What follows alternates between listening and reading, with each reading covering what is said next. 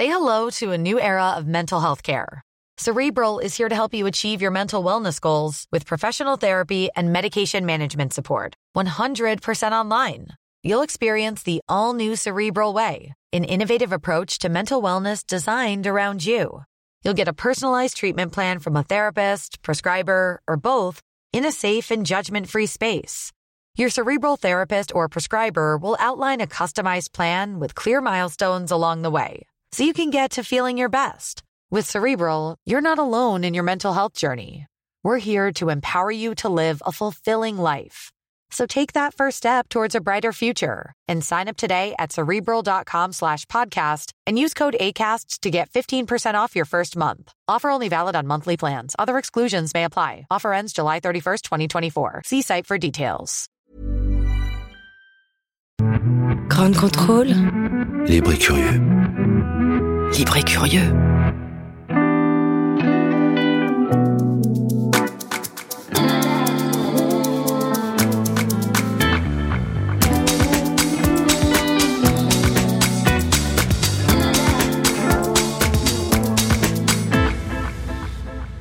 Dobarden.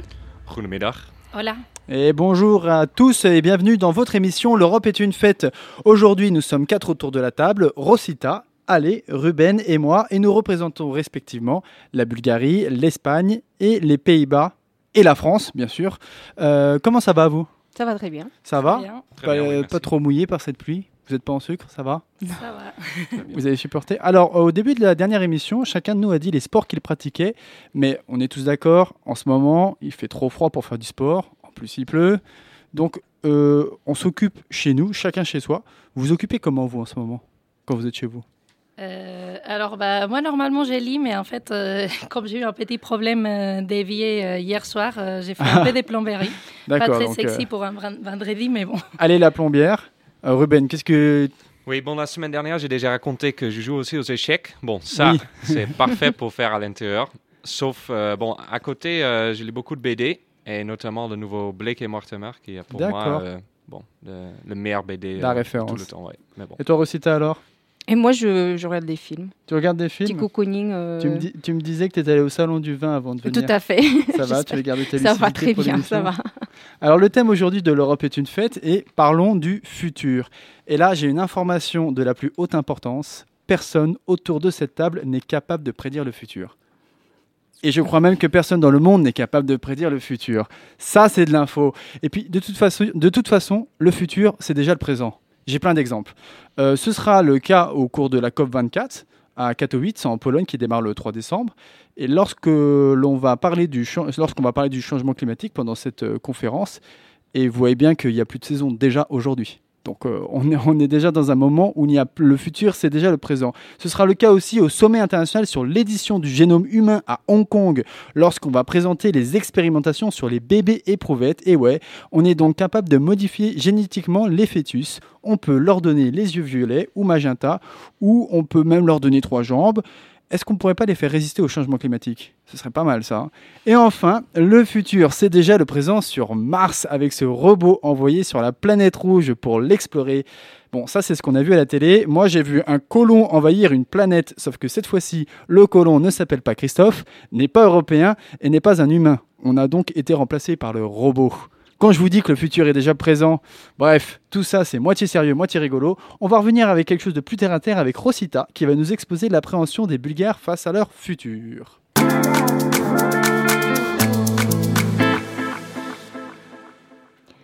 Futur, en général, c'est un mot qui est plein d'espoir et de promesses, mais en Bulgarie, pour ceux qui y restent, le futur est synonyme de survie. En ce moment, en Bulgarie, nous n'avons pas des gilets jaunes dans la rue, mais des citoyens mécontents qui protestent en brandissant le drapeau bulgare pour changer le pays du futur. Le futur du pays, pardon. Oui, le- le- le- c'est mieux. Tout à fait. Euh, les protestes bloquent les rues de grandes villes ainsi que les, Les entrées protestes frontalières. Oui. Parler de proteste, euh, je crois que c'est un mot qui n'existe pas, euh, Rosita. Ah bon? Non, on dit manif, on parle de manifestation.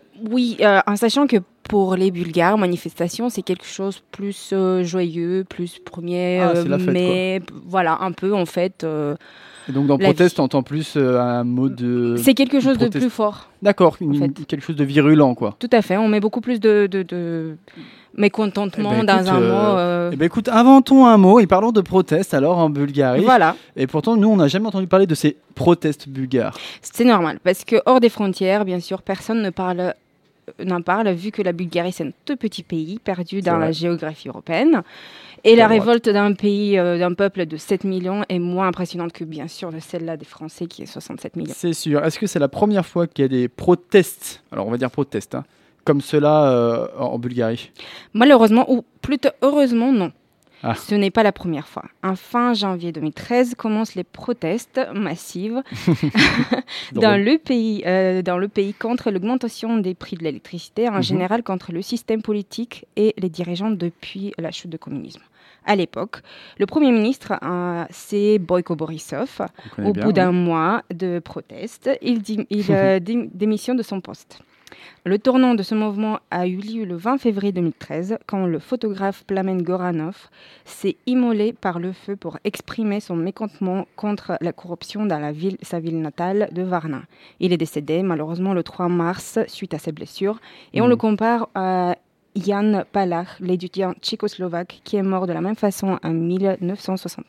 Et comme ils sont pas pour- morts pour rien, la situation s'améliore après la démission du gouvernement. Mais pas du tout.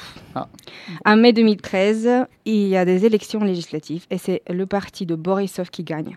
En novembre 2014, Quoi? il est de nouveau nommé Premier ministre, alors ses protestes et ses sacrifices étaient inutiles.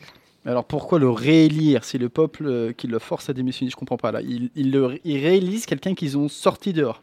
Alors là, c'est la question que tout le monde se posait à l'époque, mais tout s'explique en sachant que la majorité des électeurs en Bulgarie sont des employés d'administration qui sont bien privilégi- privilégiés par la Mmh. politique de Borisov, et bien sûr les Roms, que tout le monde sait, si on leur paye, il faut, euh, ils font tout ce qu'on leur demande.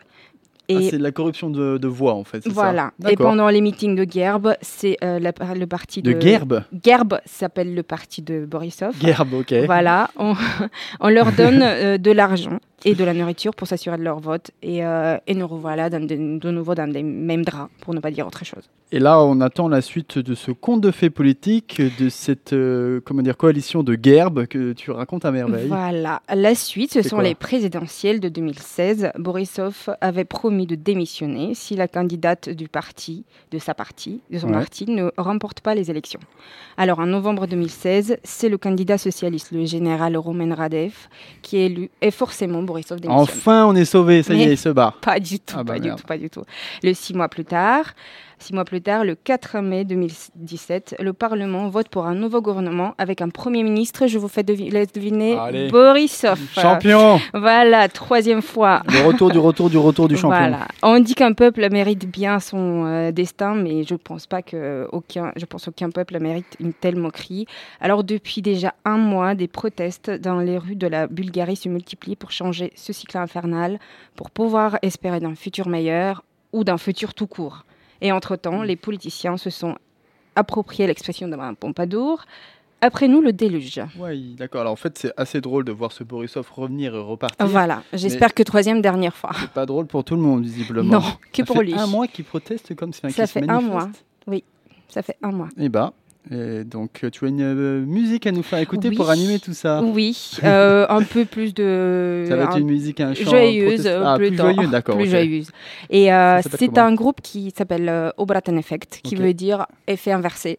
Alors, on espère qu'avec ces protestes, on va inverser le, le futur dans nos, pour nous, pour qu'on soit mieux.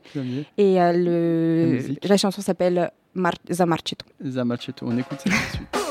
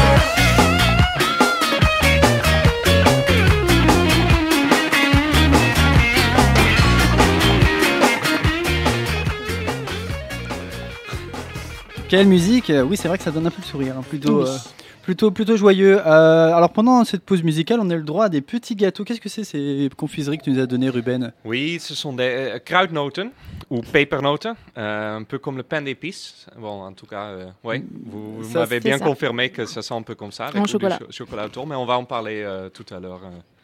Euh, pendant, euh, C'est très bon. Oui. Bon, C'est très bon, ouais.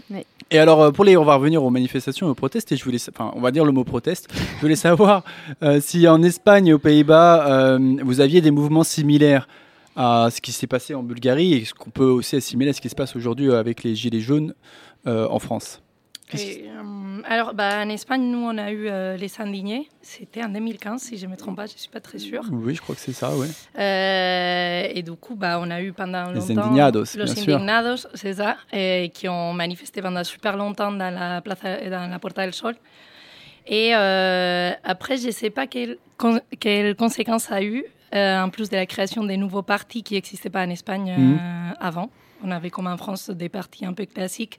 Et du coup, euh, dû à ça, on a eu euh, Podemos qui Oui. est né. Qu'on a entendu beaucoup parler parce qu'ils ont eu du mal à constituer un gouvernement à la suite en fait finalement du mouvement des indignés. Ils ont eu des mouvements comme Podemos qui se sont créés. Ils ont eu du mal à constituer euh, une comment dire, une majorité. Si, j'ai bien compris le- la situation espagnole. Oui, c'est un peu plus compliqué. compliqué, que Oui, je ça. crois que c'est ça, mais ouais. ça marche bien dans les mairies, en fait. Ça marche moins bien au niveau National. national. Très Ouais, bien. Et euh, la Catalogne, cette affaire de, il y a eu des gros mouvements aussi. Ça, alors c'est à vous. Qu'est-ce qui se passe Non, mais je ne vais pas parler de ça, moi. non, oui, la Catalogne, c'est pour l'indépendance. C'est euh, l'indépendance. C'est Mais- ça. Mais bon, c'est un sujet qui traîne depuis des années. Et moi, en fait, j'ai un peu du mal à... Ah, t'intéresser à ce sujet parce que c'est ça, c'est répétitif. ouais, j'en ai marre, en fait. D'accord. donc c'est une Galicienne qui parle aujourd'hui. Et donc euh, Ruben aux Pays-Bas. euh, Oui, on n'a pas trop la tradition vraiment de manifester ou protester. Sauf que euh, aujourd'hui, euh, on a vu des gilets jaunes aux Pays-Bas. c'est vrai. Incroyable. Ouais. On, euh, Comment on dit gilet jaune en, en- en néerlandais? Gele hesjes. Et on utilise cette expression aussi? On dit gele hesjes, oui. On dit drôle, pas ça. gilet jaune. Mais c'est plutôt, ce sont des gens qui se disent solidaires avec les Français et surtout contre le pouvoir, contre le fait, contre monter les prix des essences. Mais c'est beaucoup plus grand. C'est vraiment, ouais. En plus, on ne peut pas vraiment dire d'où vient ce groupe aux Pays-Bas, Mhm. comme en France. On ne peut pas dire c'est Non, c'est ça. c'est de gauche, c'est de droite, c'est un peu de tout. Ce sont juste des gens qui sont pas contents pour euh, plein de raisons et voilà. D'accord. Et euh, donc ça, on peut parler d'un mouvement de manifestation qui s'européanise, peut-être. Ouais, hier en Belgique aussi déjà, hein. Les rues, Ouais, de, c'est vrai. les rues de Bruxelles étaient bloquées. C'était apparemment, c'était un grand, euh, oui, c'était pas très bien, mais euh, oui, on va, on va, on verra. D'accord, très bien. Euh, on va enchaîner avec toi, Ruben, puisque on va partir aux Pays-Bas euh, et tu vas nous parler un petit peu de ta façon de voir le futur. Sinterklaasje, Sinterklaasje, Sinterklaasje, Sinterklaas. Hey, Sinterklaasje, kom maar binnen met je knecht, want we zitten allemaal even recht. Misschien heeft u nog even tijd voordat u weer naar Spanje rijdt.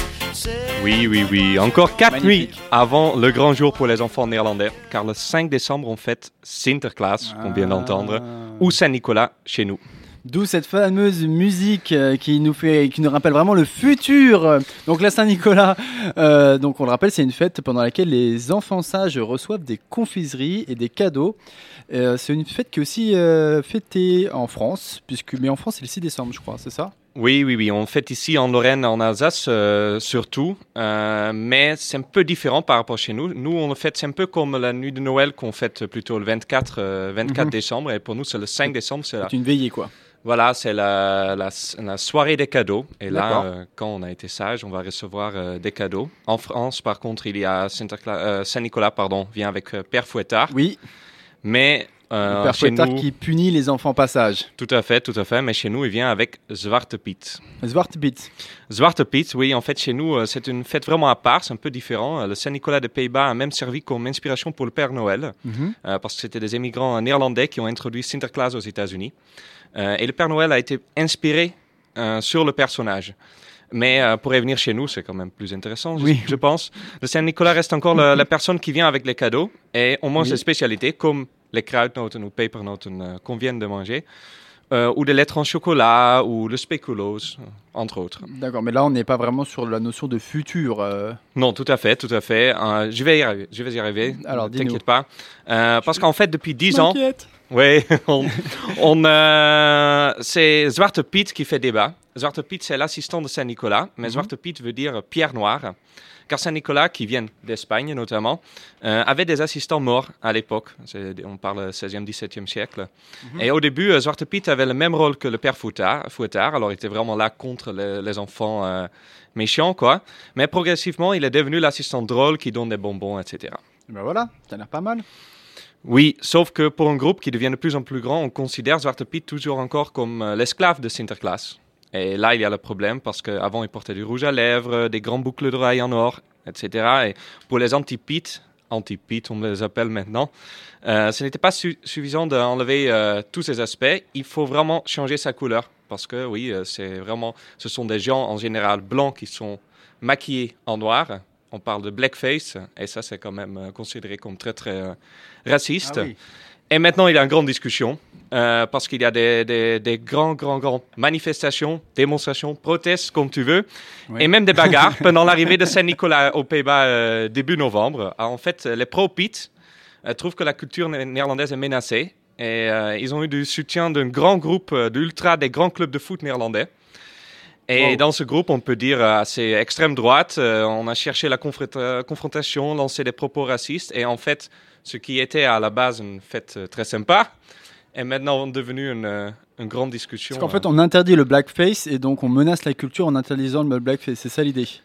Oui, en fait, les gens qui sont pour, pour euh, Zwarte Piet euh, disent que c'est que le début. On dit qu'on veut couper tout avec la tradition. et on C'est la on dit- première marche et ensuite. euh, Mais à la base, c'est une fête pour les enfants. C'est dommage pour eux si on fait plus la fête. Tout à fait. Et là, il y a pour moi aussi, là, on va vraiment arriver au futur finalement, parce qu'aux Pays-Bas, on a toujours été très fort à être innovateur, trouver des accords entre les gens, mais maintenant, on ne s'écoute plus. Aux Pays-Bas, c'est c'est un peu fini.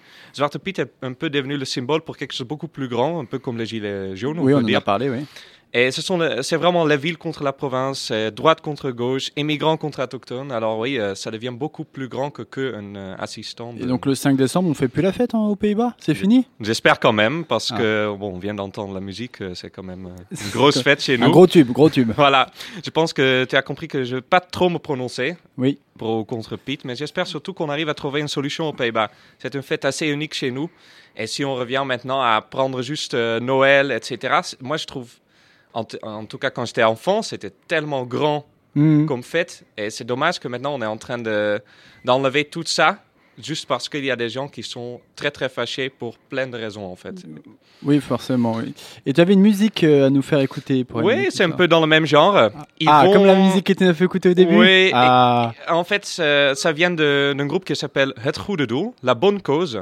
Ah. Et il va chanter Sinterklaas, qui le connaît pas, Sinterklaas, Sinterklaas, et bien sûr Zwarte Piet. Ça veut pas dire que je suis pour ou contre, mais c'est quand même la chanson la plus connue pour Sinterklaas. et on va en écouter ça tout de suite.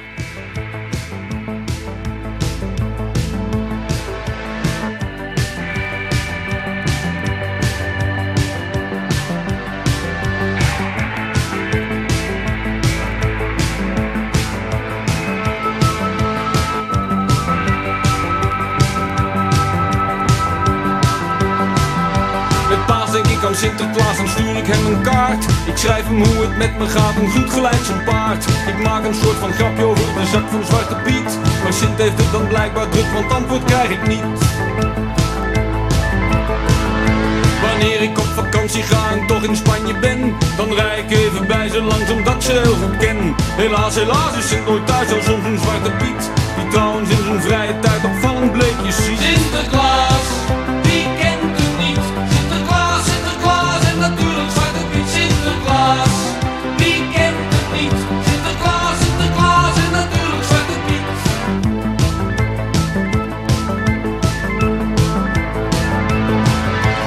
volgend jaar om 5 december krijg ik al een kleur. Ik weet wat me te wachten staat, een schimmel voor de deur. Ik heb wat drank in huis gehaald, ontvang ze met een lied.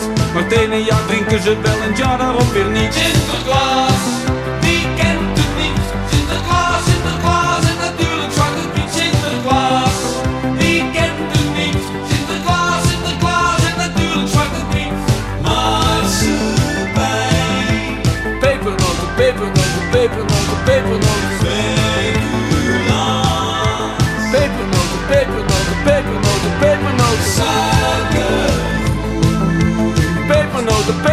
pepernoten, pepernoten, pepernoten. Pepernoten,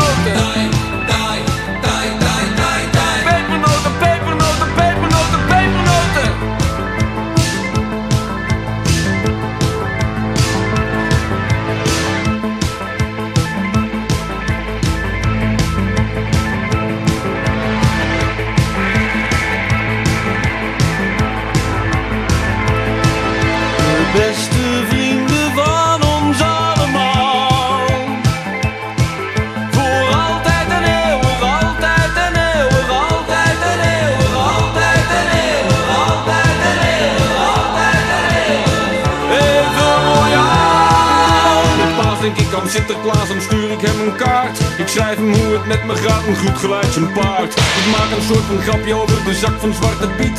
Maar Sint heeft het dan blijkbaar druk, want antwoord krijg ik niet. Sinterklaas, wie kent het niet? Sinterklaas, Sinterklaas en natuurlijk Zwarte Piet. Sinterklaas,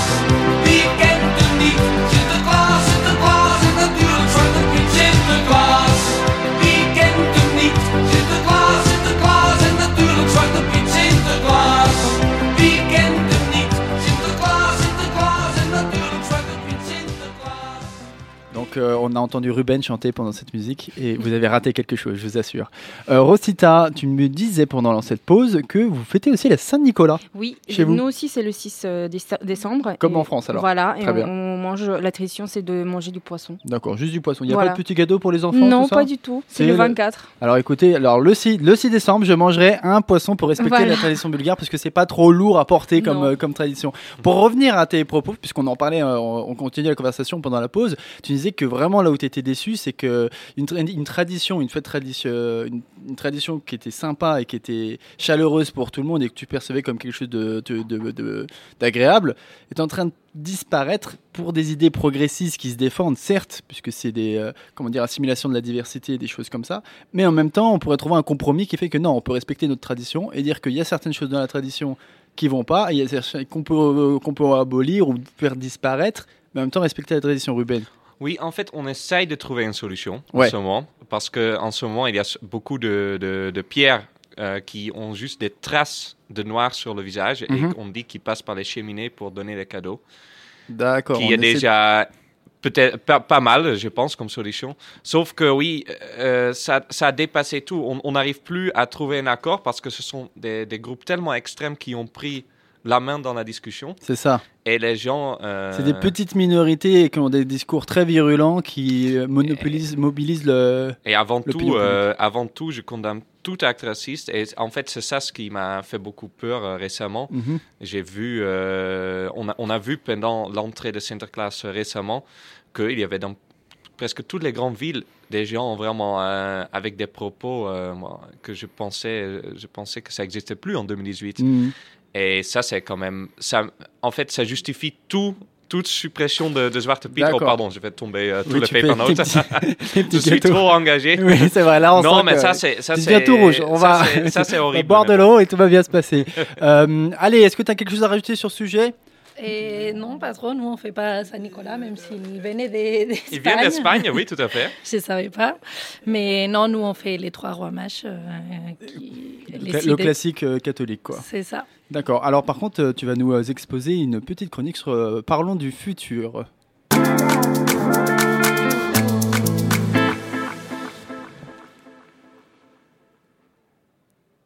Parlons du futur. Je me suis répété en voix haute futur Espagne, futur Espagne, et j'ai pensé tout de suite à la crise, au chômage des jeunes, à la politique. Hmm. Et du coup, je me suis dit que ma chronique allait pas être euh, très optimiste. Mais en fait, comment les Espagnols se positionnent par rapport au futur du pays? Sommes-nous plutôt pessimistes ou optimistes? Je me suis dit que je suis partie d'Espagne en pleine crise. Des années compliquées se sont succédées juste après. Et alors, qu'est-ce qui a changé depuis? Ça s'est amélioré? Ça... Comment on voit le futur du pays aujourd'hui? Alors, justement, je me suis un peu renseignée sur les sujets et je suis tombée sur des articles euh, avec des titres du genre euh, La croissance ne remonte pas l'optimisme des Espagnols, l'Espagne s'installe dans les pessimismes, ou de moins en moins Oui, des trucs sympas, quoi. Oui, c'est ça. Pas très encourageant, en tout cas. En général, euh, en fait, j'ai l'impression que les autres pays ont, ont une vision des Espagnols comme des gens plutôt optimistes. Oui, c'est ça, optimiste, souriant, vivant. Oui, c'est ça. Mais après les événements des dernières années, la presse ne cesse pas de mettre l'accent sur l'augmentation du pessimisme chez les Espagnols. Et figurez-vous qu'apparemment, le pessimisme espagnol date d'il y a longtemps. Il a commencé avec la chute de l'invincible Armada en 1588. Euh, J'arrive à le- 1588, donc c'est historique. C'est ça, qui a démotivé tous les pays. Et en fait, après, pendant les baroques, euh, l'Espagne s'est vachement fermée euh, vers l'étranger et a fait des freins pour euh, les progrès du pays aussi. Donc on peut considérer que le pessimisme est culturel et en Espagne ou puisque ça date comment? Bah, apparemment, oui, parce que j'ai trouvé qu'en littérature, on a eu un mouvement qui Oui. s'appelle euh, les fatalismes mystiques, qui culmine avec les vers euh, des Gil de Diezma, je vais le dire d'abord en espagnol. Allez, un petit peu d'espagnol, allez, vas-y. De las historias de la historia, sin duda la más triste es la de España porque se acaba mal. C'est-à-dire, euh, de toutes les histoires de l'histoire, sans doute la plus triste est celle de l'Espagne parce qu'elle s'est finie mal. Et bah, tu vois, quand tu l'as dit en espagnol, j'avais l'impression que c'était un truc joyeux. Et quand tu le dis en français, quand, tu, quand, quand je, quand, quand je comprends le sens, je, je vois tout de suite qu'en fait, c'était plutôt. euh, Ouais, plutôt pas, pas très bien, non. et en fait, euh, on a eu aussi le tremendisme juste après la guerre civile, donc une époque non plus euh, très joyeuse. Et, et en fait, c'était un mouvement euh, en littérature aussi qui comptait avec des trames hyper réalistes et des personnages qui étaient décrits de façon très pessimiste. Mais actuellement, qu'est-ce qui se passe alors? Quel est le ressenti général des Espagnols? Optimiste, pessimiste? Euh, alors, en fait, apparemment, au début de la crise, les gens, ils étaient encore un peu optimistes. Mais avec les années, tout ça a changé. Aïe. Et en fait, j'ai trouvé un sondage de 2018, donc, euh, et de cette année, pour les jour- journaux El País. Mhm. Et en fait, sur les sondages, j'ai trouvé que euh, 73% des Espagnols se sentent pessimistes sur la situation générale du pays. Et seulement 23% se disent, se disent optimistes. Et euh, j'ai trouvé rigolo qu'en fait, il n'y a pas de différence entre euh, les jeunes et les gens plus âgés. Mais par contre, apparemment, les femmes et les électeurs des gauches sont euh, les plus pessi- pessimistes. Ah, c'est triste ça. Ouais. Et euh, du coup, en fait, les raisons, je pense qu'on les connaît tous euh, pour ces sentiments négatifs euh, qui, Oui. qui s'installent en Pour Espagne. oui. C'est toutes les conséquences de la crise, les le chômage, chômages, mhm. c'est ça, la- les logements. La, crise économique qui couvre le pays. Mais donc, c'est plus la fiesta en Espagne? Et on dirait, mais bon, du coup, je me suis dit que je voulais pas finir euh, la chronique. Oui, tu vas euh, nous faire pleurer là, allez. Non En fait, j'ai- je voulais finir un peu avec euh, un meilleur goût euh, dans Non, la bouche. Et je me suis dit qu'il y a quand même au moins tro- trois raisons pour lesquelles l'Espagne devrait affronter les futurs avec optimisme. Euh, D'abord, j'ai appris qu'on est les premiers pays en donation d'organes. Donc, Généreux. est- C'est ça, on est généreux. Euh, deuxièmement, on, a une super diète euh, méditerranéenne. Ah oui. J'ai réussi à dire les mots. Et un des meilleurs systèmes sanitaires du public du monde, avec euh, celle de la France, bien sûr. Et qui fait apparemment que selon un- une étude de l'Université de Washington, on sera en 2040 les pays avec la plus longue espérance du, de vie du monde. L'Espagne. Ouais. Même si vous mangez autant de tapas, vous allez avoir l'espérance de vie la plus longue du monde. Ouais, c'est ça. Eh c'est ben. bien les tapas.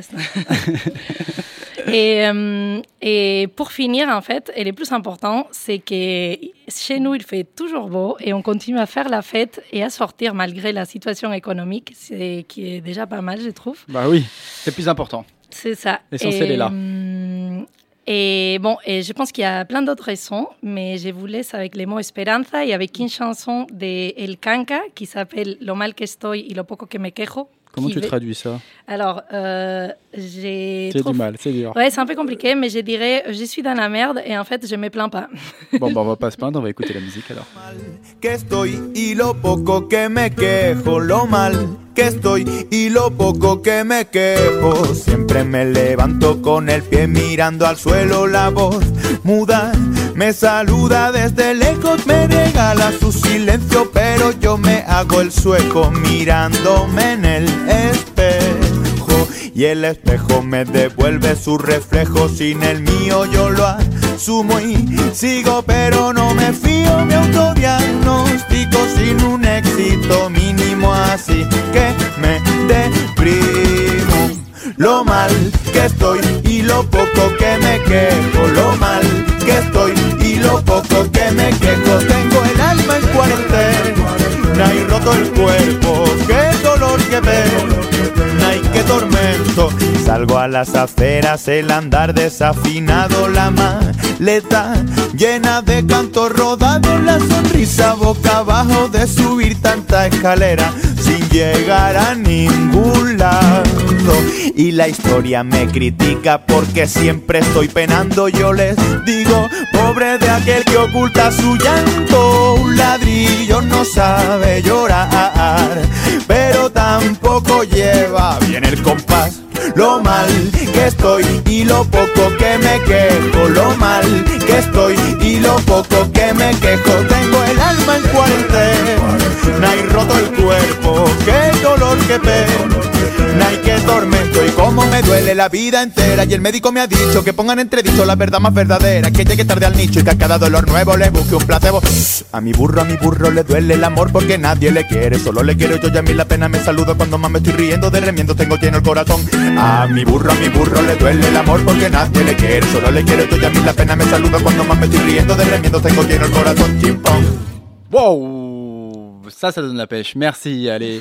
Euh, les peuples sont pessimistes en Espagne. En France, on peut dire que c'est la, même cho- la même chose. En Bulgarie, aux Pays-Bas, ils sont pessimistes hein, ou pas?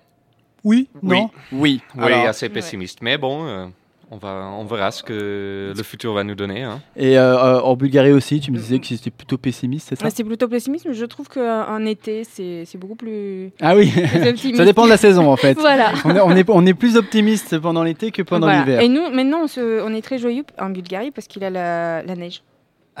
Voilà. Il neige en Bulgarie? Oui, on a 20 cm. 20 cm en ce moment? Ouais. Bah, Ça, c'est de la chance. Ouais. Alors, avant de finir la mission, on va faire le jeu. Et aujourd'hui, euh, on joue au vrai faux. Je vous propose de jouer à ce jeu-là. Je vais vous proposer donc des inventions qui vont révolutionner notre futur. Et vous me dites si c'est possible ou si, Casimir, tu racontes n'importe quoi comme d'habitude. Est-ce que vous avez compris? Oui. Alors, euh, dans le futur, on aura des bus qui passeront par-dessus les voitures pendant les embouteillages. Est-ce que c'est possible ou est-ce que, Casimir, tu racontes n'importe quoi comme d'habitude C'est vrai C'est ça. possible. c'est possible Ouais. Oui, Ouais. c'est possible. En fait, c'est des bus très larges qui vont rouler, euh, qui vont rouler entre les voitures. C'est plutôt des trams que des bus et qui pourront contenir au moins 30, 300 personnes. Donc, c'est des projets qui sont développés par des Chinois et des Turcs en parallèle. Alors, euh, dans le futur, les lampadaires seront alimentés en électricité par des méduses. Ah, alors, c'est oui. possible ou Casimir, tu racontes n'importe quoi comme d'habitude Dites-moi. Moi, je pense que c'est possible. C'est bon. Oui. c'est possible? Oui, maintenant ils font tout. Quoi. C'est ça, et en fait, c'est une start-up française euh, qui propose un système d'éclairage à partir d'organismes marins bioluminescents, donc méduses, calamars, algues et Algues, autres ouais. planctons bioluminescents seraient des nouvelles sources d'énergie de nos trottoirs urbains. Mais ils vont les tuer ou pas? Alors, je ne sais pas exactement euh, biologiquement comment ça fonctionne cette technologie, parce que je- j'ai un peu du mal, je sais pas mon domaine, mais apparemment, euh, on voit bien que dans les fonds marins, des, les, les méduses font de la lumière et Ouais. réutilisent ces, euh, ces- comment dire, ces molécules pour les utiliser sur les Ouais. lampadaires. C'est ce que j'ai compris. Alors, dans le futur, les excréments des chevaux et des lamas pourront, attendez, pourront être utilisés comme nourriture par les humains. J'espère pas. J'espère pas non plus. Ah, ça va être vrai. Ça va être vrai. À votre avis bah, j'espère pas. C'est Casimir, tu racontes n'importe quoi comme d'habitude. Oui. Donc ça, Ah c'était bah, n'importe c'est quoi, bien, vous inquiétez pas. On n'en est pas encore là. Dans le futur, on sera capable de dormir une heure par jour sans être fatigué. Ah ah Ah non, moi j'adore dormir. Une heure, Ça serait dommage. Une heure par jour sans être fatigué. Est-ce que c'est possible Moi, je pense ou que est-ce oui. que c'est mais- n'importe quoi Ouais. Non. Tu penses oui N'importe quoi, j'ai dit. C'est n'importe Ah quoi. oui. Je vais inventer ce- ce- ce- ce- ce- cette euh, phrase en fait. Dans le futur, les fermes seront verticales. Les fermes seront verticales. Euh, Est-ce que c'est vrai? Est-ce que c'est faux? C'est vrai. C'est vrai, c'est faux, c'est possible, c'est pas possible? Allez, c'est vrai. C'est vrai, allez. C'est vrai, eh bien c'est vrai. En fait, c'est ce qui va se passer, c'est qu'on estime que la population sera urbaine sera de 6,5 milliards en 2050. Et donc, on devra développer des fermes verticales pour alimenter les gens, puisque la densité aura fortement augmenté à ce moment-là. Dans le futur, on aura un vaccin contre le tabagisme. Est-ce que c'est vrai? Est-ce que c'est faux? Est-ce que c'est possible? Est-ce que je raconte n'importe quoi? Sachant que j'ai déjà dit beaucoup de n'importe quoi. Je ne vais pas vous influencer. Moi, je ne comprends pas les mots, en fait. Le tabagisme. Euh, donc, est-ce qu'on aura un vaccin contre le tabagisme? C'est le tabagisme, c'est les gens addicts au tabac qui sont obligés de Ah, fumer. d'accord, d'accord. C'est comme Ouais, l'alcoolisme, en fait. C'est l'addiction Ouais, ouais, euh, à la substance euh, En, tabac. en fait, euh, pour l'anecdote, il y a un énorme. devant les juges en ce moment, il y a un grand tribunal sur le sujet aux Pays-Bas Ah. pour le tabagisme, qu'on considère comme que ça donne une addiction et que les gens qui sont en train de produire ça Sont responsables. sont responsables Mhm. et si les juges vont accorder euh, la plainte euh, de, des gens, ça va avoir un impact euh, incroyable. Mais bon, peut-être pour c'est une. un collectif qui a porté plainte contre des, des firmes internationales. Tout à ça fait, ouais. Et en fait, c'est une. Bon, peut-être pour une chronique une autre fois, mais c'est. Non, mais parle-nous-en tout de suite. hein. Oui, non, mais c'est. On, on- on, il, y a une, il y a une avocate assez connue qui, est- qui est devenue vraiment la, la porte-parole de tous ces gens et qui dit que, pour, surtout pour les jeunes de moins de 18 ans qui commencent à fumer, qui n'arrivent pas à bien maîtriser encore euh, leur corps, etc., Mhm. euh, se font influencer. Et dès qu'on a fumé euh, quelques cigarettes, avec tout ce qui est addictif dedans, euh, je Mhm. me souviens plus le nombre, mais il y avait 21 euh, ou un truc comme ça. Des... Substance addictive. ouais. Voilà. et, wa- et- et c'est en fait, elle veut tout mettre sur les producteurs et que euh, et si ça va être accordé, ça va avoir des impacts. Et là, on est euh, en voie. euh, On est, c'est le procès est en cours on ne sait pas parce qu'il y avait le grand juge qui était enlevé du, du cas parce qu'il avait dit dans un entretien euh, en off, il Mhm. avait dit que oui, euh, c'était toujours encore la volonté euh, des gens. Mhm. Et ça s'est venu vers l'avocate. Elle a tout de suite dit, je veux plus ce juge. Et euh, bon, on a recommencé. Bon, un peu comme avec Piet, on a recommencé des discussions et euh, on n'est pas encore là. Mais on n'est bon. pas encore sorti du truc. Et Mais- donc, euh, oui, c'est vrai que si on, on considère que les responsables du tabagisme sont les firmes qui vendent les cigarettes, ça peut remettre beaucoup de choses en question, même sur d'autres produits. Mais euh, alors, je pense que c'est vrai ce que tu dis. Ah, alors reprenons dans le futur, on aura un vaccin contre le tabagisme. Alors, tu penses que c'est possible? Qui pense que c'est possible aussi? Moi, j'espère. Toi, que t'espères? C'est possible. C'est beau ce que tu dis. Et toi, allez, tu penses que c'est possible ou pas? Non, je pense que c'est pas possible. Eh bien, c'est possible. Trois sociétés pharmaceutiques euh, auraient commencé les essais cliniques d'un vaccin anti-tabac. En fait, euh, l'idée, c'est de stimuler la production d'anticorps qui se lieraient dans le sang à la nicotine. Et ça empêcherait celle-ci de se rendre au cerveau, diminuant ainsi la dépendance. Voilà. Bien écoutez, euh, notre émission touche à sa fin, à sa fin, touche à sa fin.